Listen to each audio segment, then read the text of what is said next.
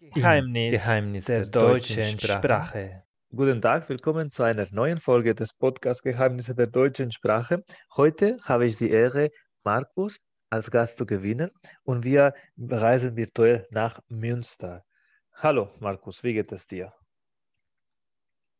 Hi David, grüß dich.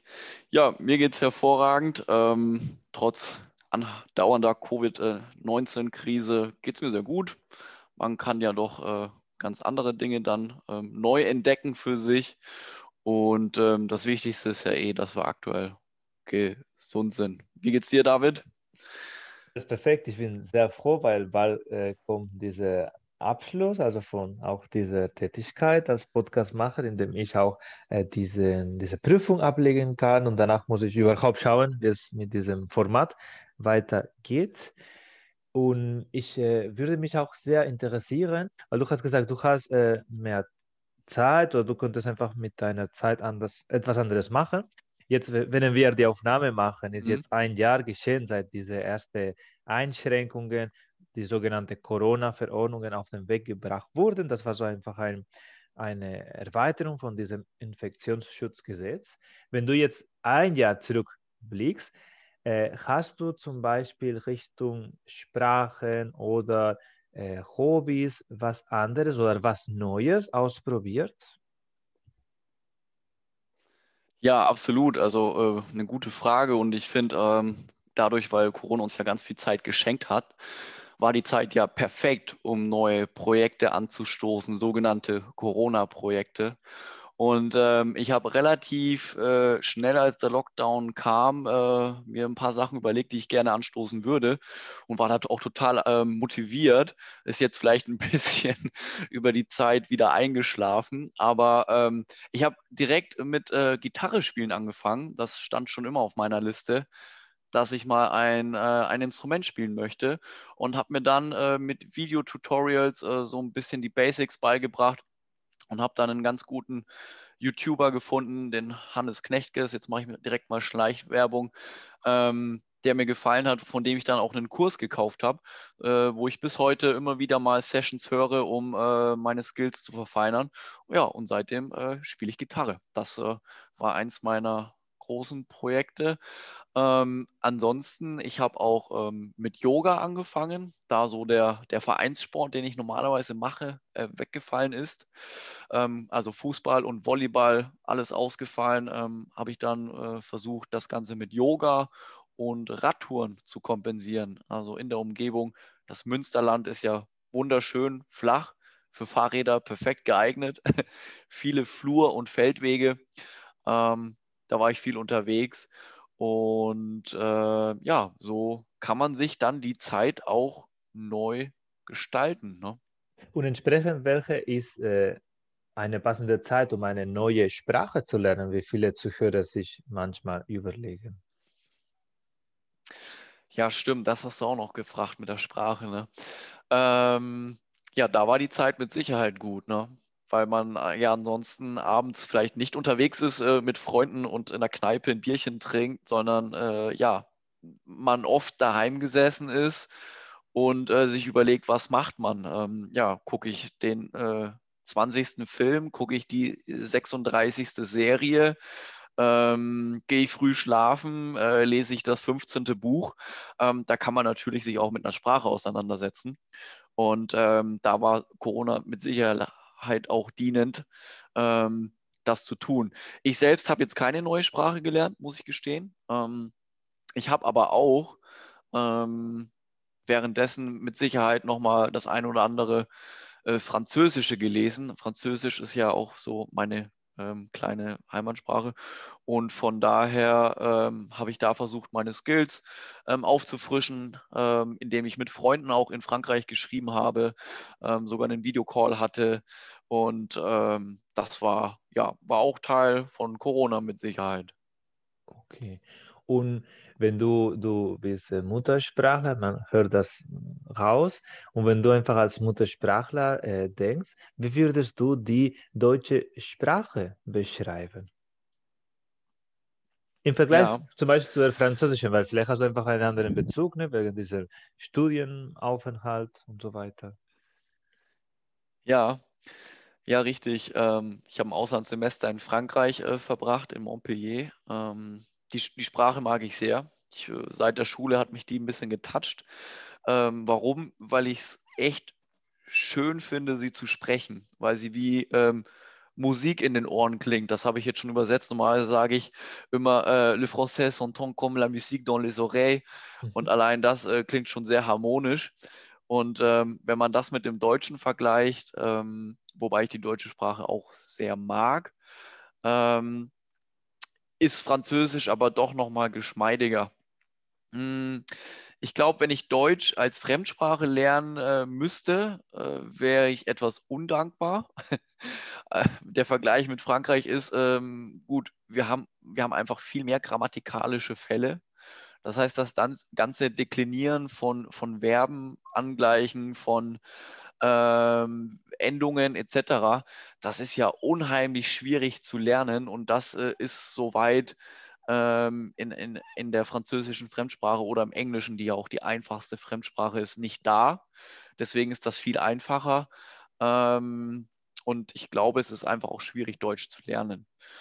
Ähm, ansonsten, wenn man wirklich äh, da schon drin ist und das Ganze verfeinert, so hat auch die deutsche Sprache für mich, finde ich, viele, viele Schätze, viele Wörter, die man so im Alltag auch nicht äh, gebraucht, ähm, die einem aber die Möglichkeit geben, viel zu beschreiben. Ich habe zum Beispiel auch im, in der Schule, ich habe sehr gerne Gedichte analysiert. Also ähm, gerade diese altdeutsche lyrische Sprache finde ich unheimlich toll, ähm, was man damit ausdrücken kann. Und ich glaube, das kann man aber auch in jeder Sprache machen. Und wenn man diese, diese Seite einer Sprache entdeckt, dann ist das unheimlich schön. Schön für die Sprache und die Kultur.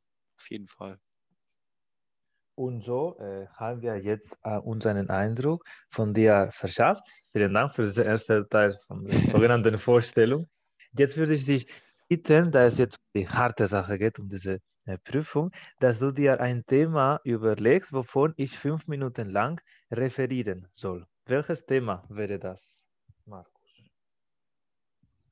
Ja, ähm, fünf Minuten referieren, okay.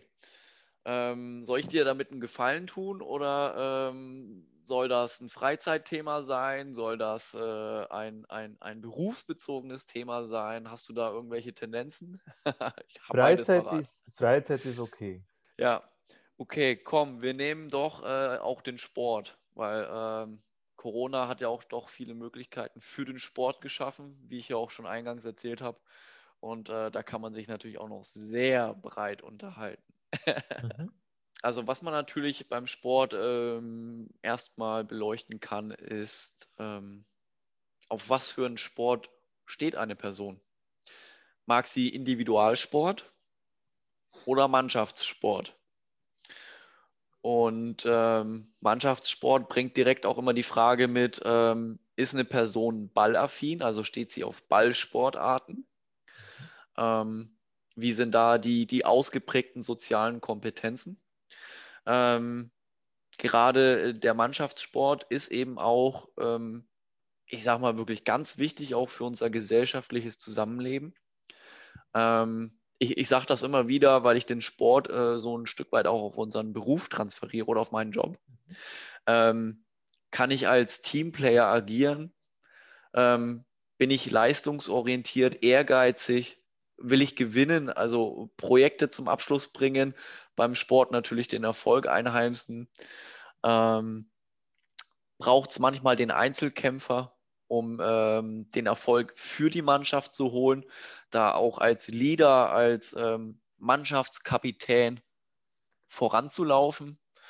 Ähm, das ist ja auch ganz äh, spannend, wenn man da diese sportlichen Charakteristika auf eine Person übertragen kann, inwieweit sich die dort wiederfinden. Das kann man beleuchten. Brauchst du noch mehr Input? Das ist wunderbar. Also ich werde einfach diesen Aspekt von dem äh, individuell versus Mannschaftssport, welche soziale äh, Auswirkungen haben diese Vereine zum Beispiel oder die, na, also diese Ortschaften, wo dieser Mannschaftssport ja. ausgelebt wird. Und ja, was ist ein, das Einzige, ja. was ich machen würde, ist für die Zuhörer sehr interessant, dass ich immer so einen Bezug zu diesem Heimatland mache. Da ist einfach in, äh, Goethe-Institut sehr gefragt. Deswegen werde ich einfach nur noch, nur noch das dazu einfließen. Lass mir kurz zwei mhm. Minuten Notizen machen und ich bin gleich soweit. In den nächsten Minuten will ich mich mit dem Thema Sportarten in Bezug auf die Sportaufstellung ähm, fokussieren. Zuerst äh, will ich aber den Aufbau des Vortrags kurz skizzieren, indem ich zuerst die verschiedenen Sportarten äh, erläutert werden. Dann werde ich einfach auf die Auswirkungen von der Corona-Zeit in der Mannschaftssportarten auch werde ich erwähnen, wie wichtig war es für meinen Integrationsprozess in, an einem Verein, in diesem Fall Schwimmen, äh, teilgenommen zu haben. Und dazu werde ich noch die Unterschiede erwähnen, wie ausgeprägt ist, sind sogenannte individuelle und Mannschaftssportarten in meiner Heimat in Spanien.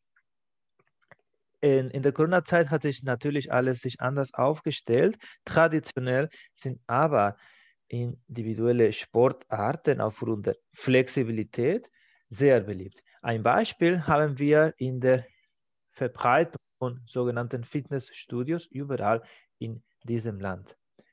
Dazu muss man nicht aber vor Auge, äh, dazu muss man nicht äh, vernachlässigen oder vor Auge verlieren, dass die äh, Vereine ein wesentlicher äh, Bestandteil, wie in der Einleitung gesprochen worden ist, von der deutschen Gesellschaft sind. Besonders im ländlichen Bereich sind solche Vereine die Möglichkeit, damit einfach die Jugend oder verschiedene Bevölkerungsgruppen miteinander äh, Kontakt haben.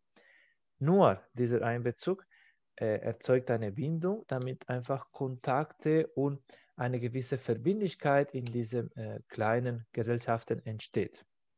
Meiner Erfahrung nach sind Vereine immer, Sportvereine immer so mit ähm, Wettbewerbsfähigkeit zu tun. Man kann trotzdem auch den Rahmen finden, in dem man auch besser so diese Ortschaft durch diese Mitglieder kennenlernen kann. Für mich war es auch so, dass ich mittels äh, meiner Teilnahme an einem Schwimmverein könnte ich auch an sowohl an Wettbewerben teilnehmen, als auch näher die Leute vor Ort als neu zugezogene kennenlernen könnte. Wie bereits in der Einleitung erwähnt, sind die sozialen Aspekte, das heißt, dass man äh, einen Verlust oder einen Sieg gemeinsam äh, mitträgt, dass man einfach sich gegenseitig unterstützt, sehr wichtig für die Entwicklung von den sogenannten Soft Skills oder sozialen Kompetenzen. Auch äh, hat man viel hm, mit Konfliktlösung zu tun, was man auch in späteren Zeiten, wie zum Beispiel bei dem Berufseinstieg, gut äh, anwenden kann. Von daher, ich finde, dass dieser Reiz von den äh, Sportarten, unabhängig von dem Spaß und von der Leistung, auch für die persönliche Entwicklung dienen können.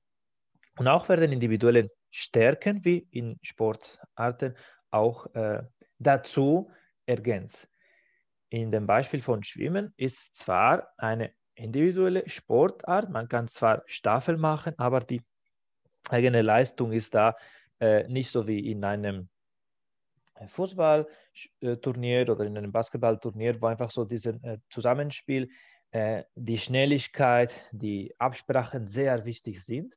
Trotzdem, ich könnte es gut spüren, wenn man einfach gute Absprache gehalten hat, sei bei diesem Staffel, bei der Verteilung von den Bahnen, einfach ein, ein, eine bessere, äh, ein besseres Gefühl hinterher entstanden hat.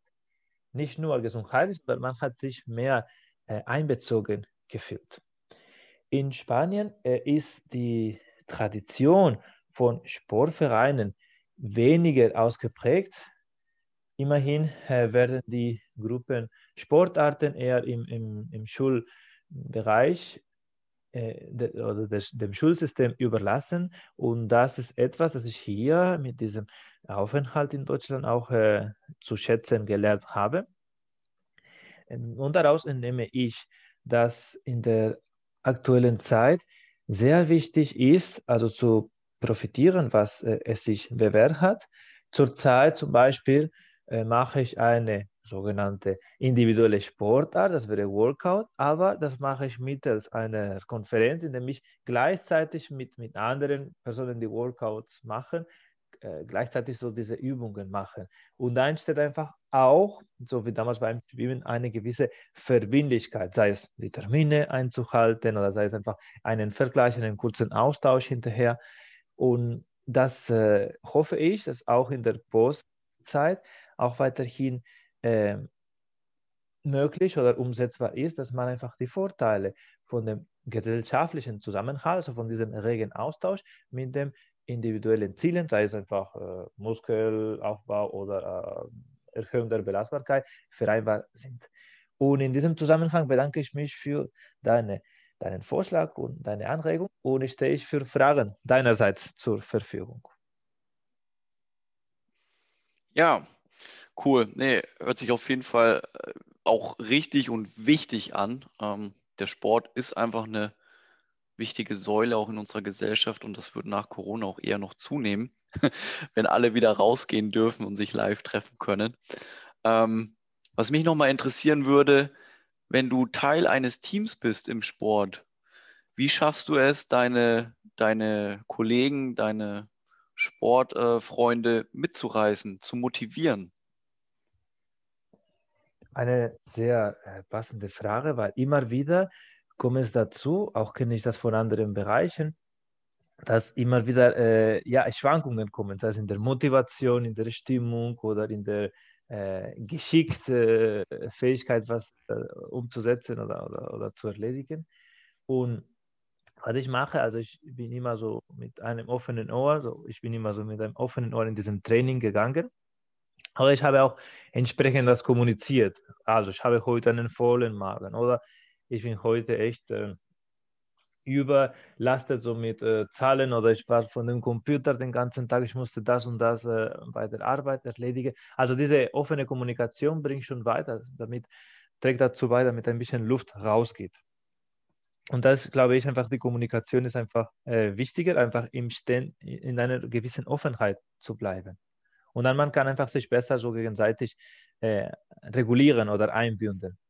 Weil du bist äh, jetzt nicht immer die, die Person, die du jetzt bist, also sei es einfach von der, äh, was, was, was auch immer, ne? also jetzt von der Leistung oder von, der, äh, von dem Wille, was machen, aber du weißt, wie du dich einfach nochmal steuern kannst. Und ich glaube, in einem Team, wenn das gut funktioniert, also in diesem Sportart, es sollte sein, dass man sich immer wieder einfach, äh, so wie wenn man so äh, Gleichgewichtübung mache, indem man einfach merkt, okay, es gibt einfach einen Puffer, aber trotzdem, ich ziehe mit und ich schätze, was wir gemeinsam machen, dieses Fußballspiel oder was auch immer.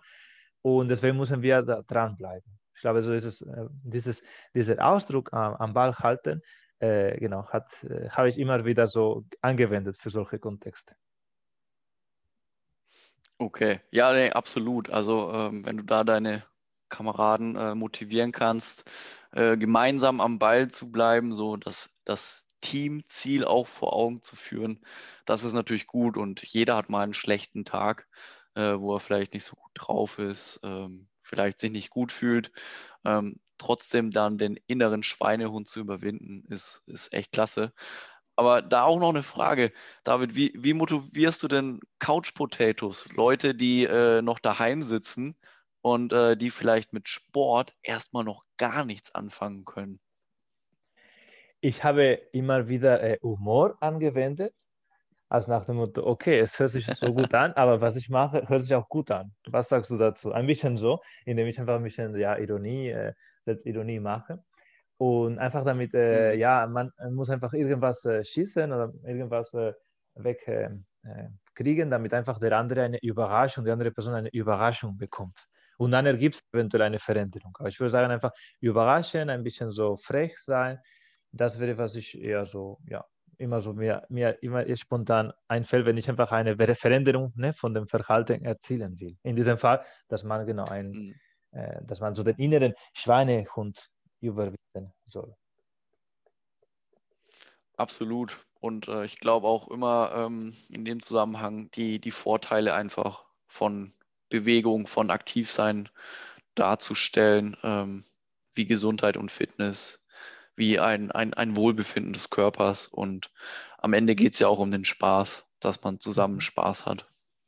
Und würde mich auch äh, noch zuletzt interessieren, wie findest du damit diese Konstellation, dass man so, das ist jetzt ein Trend, finde ich, dass man so eine Art von individuelle Sportart auch in, sogenannt in einer Gruppe, in einer Sitzung macht, um die, also kann man tatsächlich die Vorteile von beiden äh, ja, äh, Konstellationen oder, oder von beiden äh, Konzeptionen mitnehmen.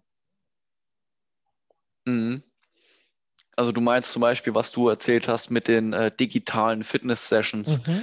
dass sich die Leute vor der Kamera versammeln. Jeder macht zwar für sich sein Fitnessprogramm, aber man sieht alle anderen, wie sie das auch machen.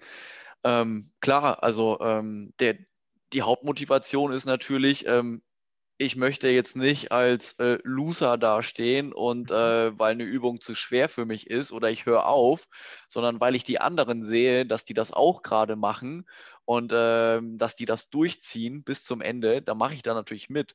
Und so tastet man sich an seine Grenzen heran und ähm, wächst über sich hinaus. Und also das hat einfach auch äh, diesen motivierenden Effekt, die anderen zu sehen, wie sie schwitzen, wie sie schuften, wie sie arbeiten, dann mache ich das auch. Und ähm, das ist der Vorteil natürlich gerade, dass man auch beim Individualsport sich immer mit anderen vergleichen kann, immer mit anderen sehen kann. Also so ein eigentlich, eigentlich ein positiver Wettbewerb, ähm, der dich selbst anstachelt, noch mehr Leistung zu bringen. Das ist gut. Perfekt, so sehe ich das genauso.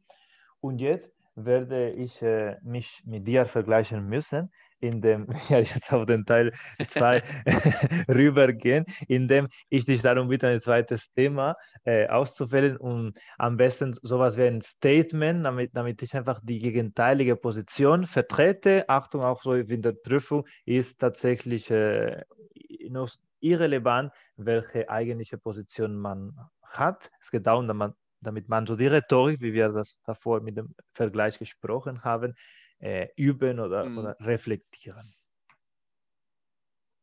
Okay, und, und das Statement soll jetzt aber auch in Bezug auf das Sportthema sein. Es muss ein anderes, ein komplett anderes Thema sein. Ah, okay. Ähm, ein komplett anderes Thema. Pass auf, wir machen Umweltschutz. Perfekt. Und ähm, dann soll ich jetzt eine These in den Raum werfen. So ist das. Und dann werde ich versuchen, genau das mit anderen Argumenten zu okay. näher zu erläutern oder näher zu beleuchten. Okay. These: Für den Umweltschutz ist es nicht erforderlich, aufs Reisen zu verzichten. Das Problem, wir hatten schon dieses Thema, könnte es, das war vor kurzem, das, ich habe das noch nicht hochgeladen, könnte so ein anderes Thema äh, dir überlegen. also aus dem Umweltschutz auch wieder weg? Genau. Okay, dann, was machen wir denn Schönes? Ähm, du überrumpelst mich, da überlegt man sich gerade ein Thema und dann darf ich es nicht nehmen. Mensch, Mensch, Mensch. So, so schwierig kann ähm, die Prüfung sein, deswegen ist auch so für dich. Absolut. Widerspiegelung. ja. Ähm,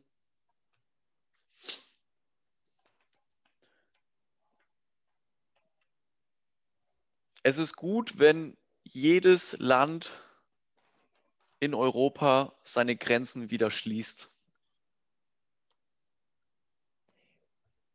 Ich äh, verstehe deinen Punkt. Es könnte sein, dass aktuell ähm, um, die, um den Gesundheitszustand dieses Landes äh, dir Sorge machst. Ich gehe davon aus, dass du vielleicht so bestimmte Nachrichten äh, mitbekommen hast, die in der Richtung gehen. Aber äh, ich verstehe so als europäischer Bürger, dass äh, eher ein Zusammenhalt oder eine Vereinfachung des Standards eine bessere sozusagen Kämpfung oder eine bessere Strategie äh, erzielen können. Deswegen würde ich dafür plädieren, dass man nicht pauschal diese Grenze schließt, weil die Probleme, sei es äh, im Gesundheitsbereich, sei es mit, dem, mit illegaler Einwanderung, weiterhin bestehen werden.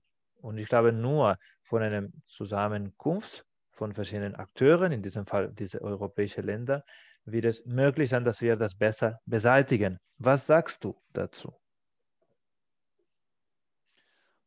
Mm, aber wenn wir die Grenzen schließen und ähm, Deutschland äh, sich mit seinen Problemen selbst beschäftigt, dann ähm, ist das Problem ja quasi kleiner. Das heißt, wir können das viel schneller und viel effizienter lösen.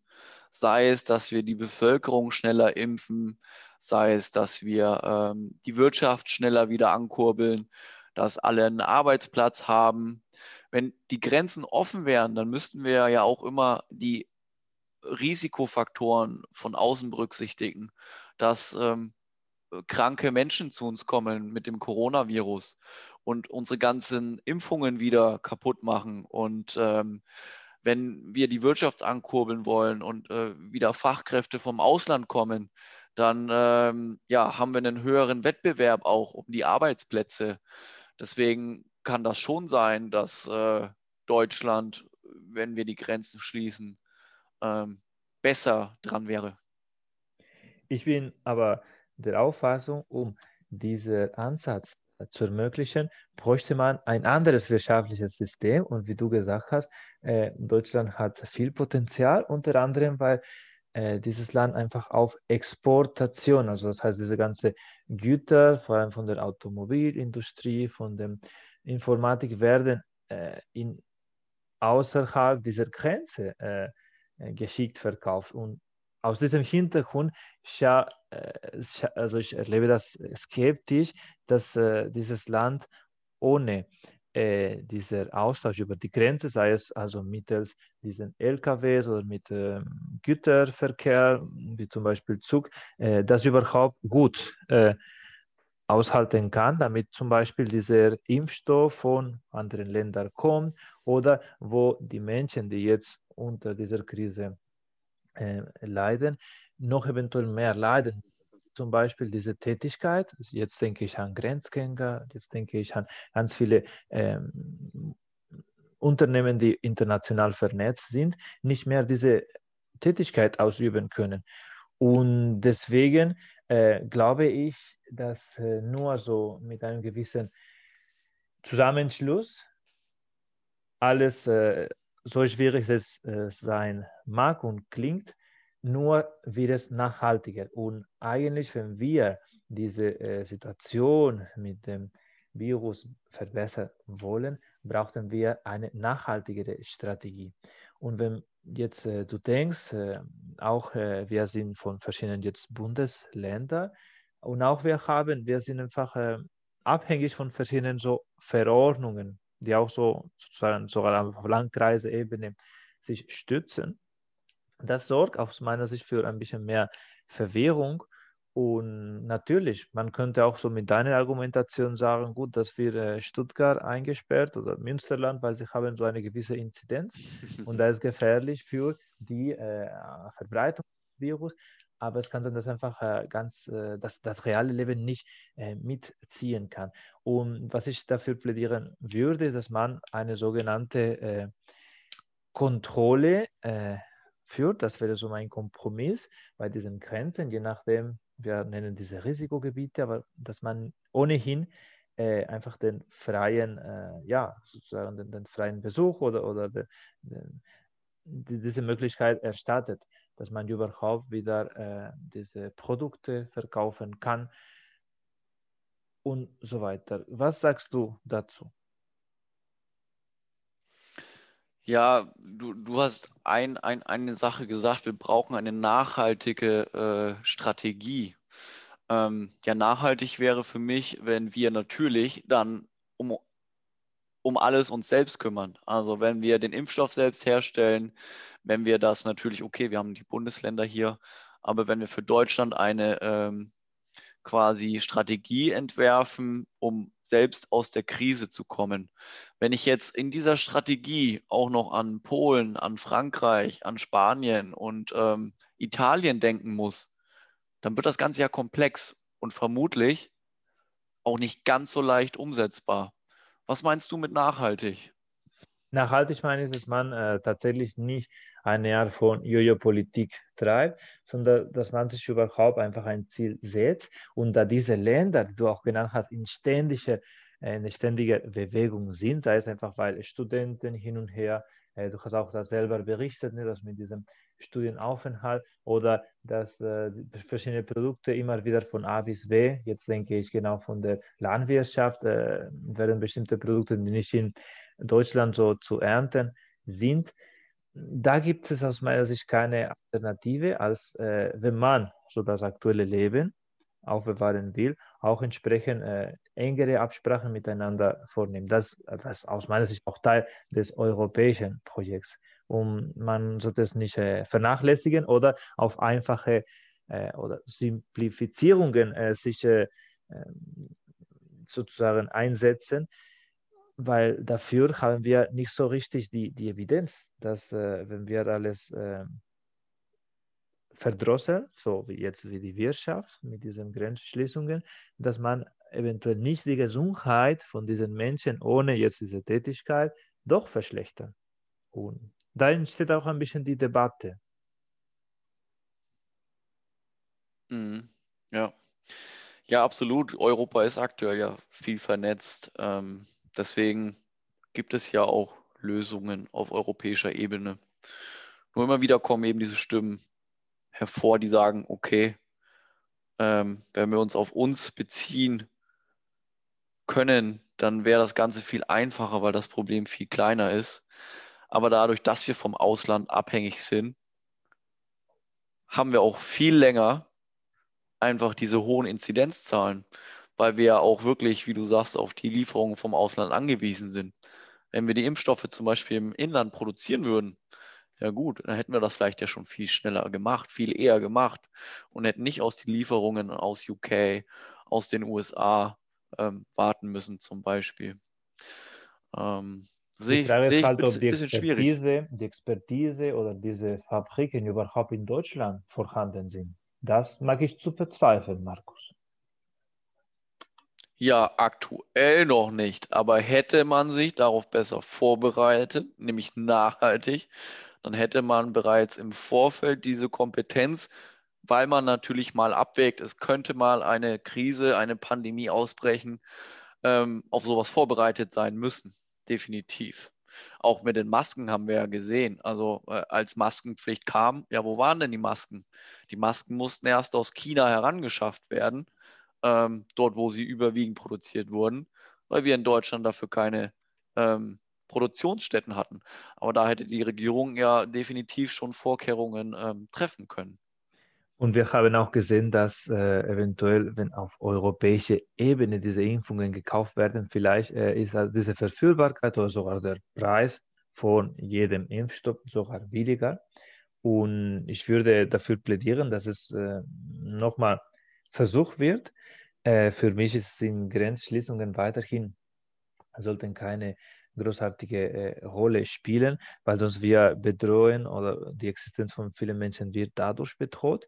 Äh, könntest du dir einfach äh, vorstellen, dass äh, bestimmte so Berufe immer noch einen freien Zugang, also zu anderen Ländern haben und man würde diese Grenzschließungen eher auf Tourismus sozusagen einschränken? Mhm. Also den Pendelverkehr für Berufstätige ähm, weiter offen halten und touristische Reisen über Ländergrenzen hinweg ähm, eindämmen. Ja, absolut. Also ähm, definitiv gerade die Leute, die jetzt halt auch schon im Ausland arbeiten, ähm, wenn man natürlich die Grenzen schließt und die dann ihren Job nicht mehr ausüben können, wäre natürlich ähm, schlimm für diese Leute, absolut. Ähm, ich meine, über was wir ja sprechen, wäre rein hypothetisch, wäre davon auszugehen, dass man bei Grenzschließungen besser dran wäre, Aber dadurch, dass Europa gerade schon so vernetzt ist und ähm, dass wir natürlich diese Berufspendler haben, ähm, ist das jetzt nicht so einfach durchführbar, definitiv. Allemal, da stimme ich dir zu, sollten wir den Tourismusverkehr einschränken, weil Reisen ähm, des Spaßes wegen, wo viele Menschen gesundheitliche Probleme haben und mit dem, mit dem Tod ringen, ähm, das ist definitiv nicht vertretbar und sollte man auch wirklich eindämmen. Das äh, sehe ich genauso. Das finde ich wäre ein sehr guter Kompromiss. Und so, mit diesem Kompromiss äh, würde ich oder hätte ich gerne auch so einen Gesprächspartner. Leider wirst du nicht derjenige sein, weil ich glaube, das wird jemand, denn wie ich, der sich auf dieses C2-Niveau vorbereitet, das hast du bereits. Und hat mich sehr, sehr gefreut, dass ich die Gelegenheit hatte, mit dir einfach so diese schönen Themen so ähm, weiterzugeben und auch da, dabei zu wachsen. Werde ich einfach sehr aufmerksam diese Aufnahme hinterher hören. Hat mich sehr gefreut und bis zur nächsten Folge. Ja, cool. Vielen Dank, David. Hab äh, mich auch sehr gefreut. War ein spannendes Gespräch. Weitere Folgen findet ihr in der Webseite von redcircle.com sowie in deinem Lieblingssozialen Netzwerk der deutschen Sprache.